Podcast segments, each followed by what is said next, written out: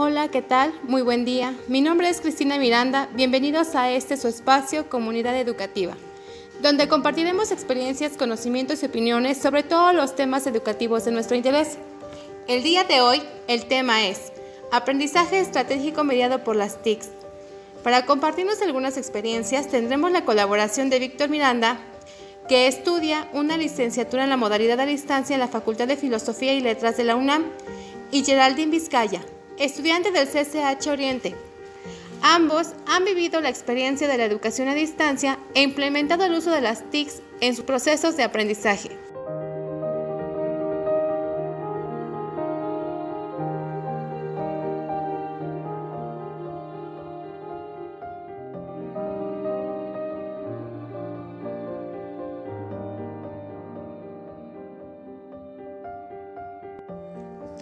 En los últimos años, los avances tecnológicos han revolucionado nuestras vidas.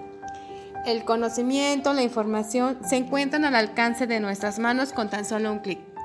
Las tecnologías de la información y la comunicación son herramientas muy útiles en todos los aspectos de nuestra vida. En la educación han transformado la forma en que construimos nuestros aprendizajes. Pero, ¿qué es el aprendizaje estratégico? Algunos autores lo han definido como el conjunto de estrategias de aprendizaje conducentes a la toma de decisiones de manera consciente o inconsciente, donde el alumno elige, recupera y domina un recurso determinado de manera coordinada, logrando aprender los conocimientos que necesita para cumplir una determinada tarea o demanda. El aprendizaje estratégico requiere ampliar el número y calidad de los recursos, buscar alternativas a cada situación, significa aprender a aprender y aprender a conocer. Las estrategias de aprendizaje consisten en conocer y aplicar técnicas específicas para realizar tareas. ¿Quieres aprender a bailar? La única forma de hacerlo es primero pasos sencillos, luego agrega pasos complejos, luego hazlo en pareja, combina movimientos, todo esto como si fuera una receta de cocina. Las estrategias de aprendizaje tienen un carácter individual que significa que cada estudiante o cada persona recupera las que le son más funcionales y sirven a sus objetivos. Las tecnologías de la información y la comunicación en la educación permiten la creación de nuevas situaciones y necesidades educativas. ¿Se pueden formar profesionales en una sociedad de la información sin considerar una formación en el dominio de las tecnologías de la información y la comunicación? Durante los últimos años, las TIC se han vuelto una pieza fundamental en el aprendizaje y la enseñanza de nuestra sociedad. Por lo tanto, considero que para tener una correcta formación de profesionales, se debe tener al menos un conocimiento básico en el manejo de las TIC. Geraldine, ¿crees que además de los contenidos de las asignaturas deberías aprender el uso de las tecnologías de la información y comunicación para usarlos en tus procesos de aprendizaje? Realmente creo que todos deberíamos aprender a usarlas ya que son herramientas que nos facilitan la vida como estudiantes. Lamentablemente, las personas que tienen acceso a aparatos tecnológicos solo las usan por entretenimiento, sin considerar las múltiples aplicaciones educativas que pueden tener. Vamos a escuchar la siguiente cápsula.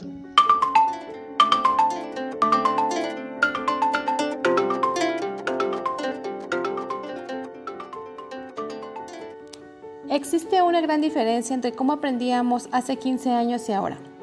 Soy licenciada en Derecho por la UAM y licenciada en Pedagogía por la UNAM. La primera carrera la estudié en la modalidad presencial y 10 años después ingresé al sistema a distancia. El primer paso fue aprender a utilizar todos los recursos digitales y las aplicaciones que me recomendaban mis profesores para realizar mis actividades de aprendizaje. Fue todo un descubrimiento para mí porque era una analfabeta digital. Usaba redes sociales solo por entretenimiento, pero no con fines educativos.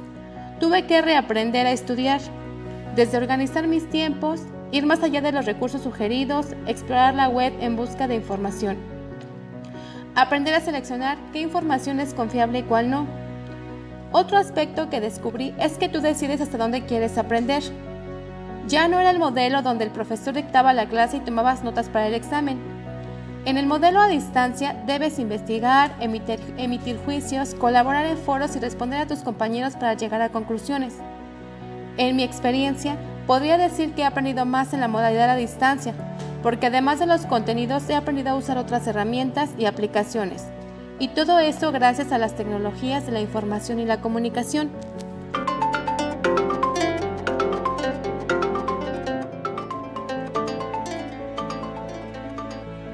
Mediante las tecnologías de la información y la comunicación, tenemos acceso a diversas fuentes de información, sistemas de emulación basados en la inteligencia artificial, situaciones que nos obligan a tomar una postura y emitir un juicio.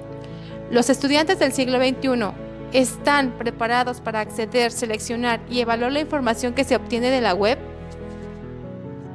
La web está llena de todo tipo de información. En ocasiones, esta información es del todo verídica o resulta estar incompleta por lo que se debe de ser muy cuidadosos en qué tipo de información nos topamos y utilizamos. La mayoría de los jóvenes no tienen cuidado del tipo de información que utilizan y caen en el error de utilizar simplemente la primera que se encuentra. Coincido, lamentablemente los estudiantes se fían Coincido. Lamentablemente los estudiantes se fían de la primera fuente que visitan.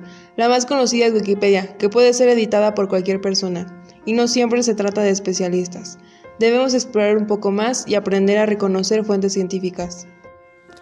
Los espacios de aprendizaje virtual para la enseñanza y el aprendizaje requieren de ambientes que movilicen los conocimientos y ofrezcan verdaderas situaciones de aprendizaje significativo. ¿Qué pasa cuando el uso de las tecnologías de la información y la comunicación solo reproduce las prácticas de enseñanza tradicionales centradas en el profesor?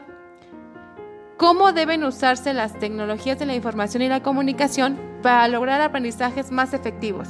No es posible obtener el mismo resultado usando las mismas técnicas en dos o más entornos diferentes.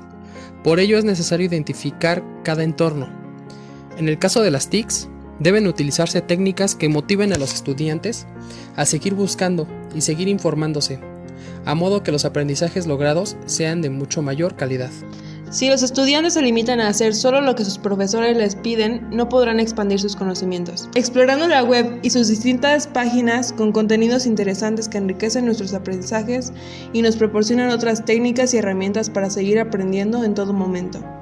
Escuchemos ahora el siguiente testimonio.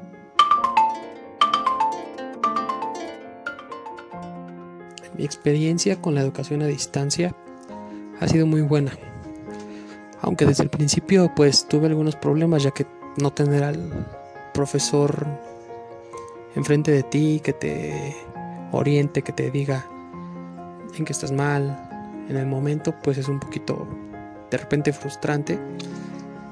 Pero conforme te vas acostumbrando, te vas siguiendo los horarios, va mejorando tu actitud incluso hacia la educación. Y como tal, aprendes hasta lo que quieres aprender, si quieres seguir estudiando, si quieres profundizar el tema, si quieres dejarlo en algo un poco más superficial, nada más puntualizando las cosas que se te piden, que se te indican, lo puedes hacer. Pero siempre va a ser mejor dedicarte a lo que te interesa y hacerlo de la mejor manera posible. Es una muy buena experiencia como tal.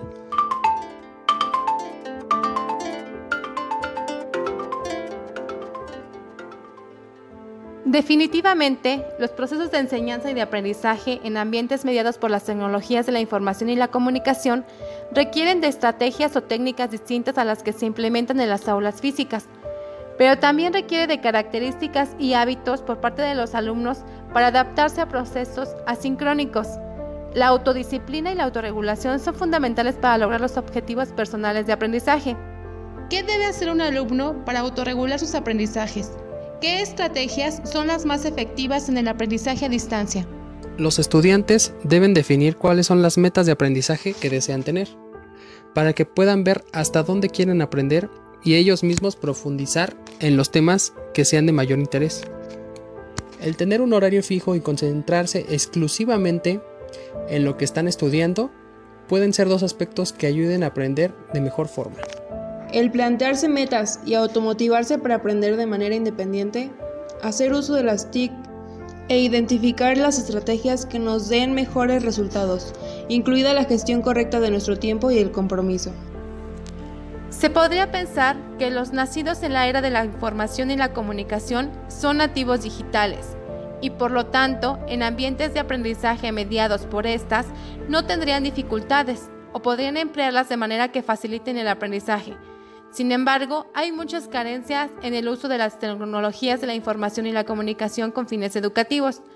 Como mencionó Geraldine, por ejemplo, la búsqueda de información es limitada.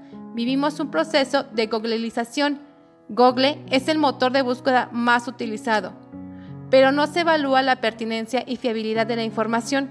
No se consultan fuentes arbitradas, recurren al copia y pega sin discernir sobre lo que se lee. La tecnología contribuye al aprendizaje estratégico siempre y cuando se logre una gestión de la información. Existe interacción entre pares y las actividades de aprendizaje permitan la apropiación de estrategias para la resolución de problemas, el logro de metas y expectativas de aprendizaje. Agradecemos a Víctor y Geraldine por sus opiniones y experiencias. Hasta la próxima.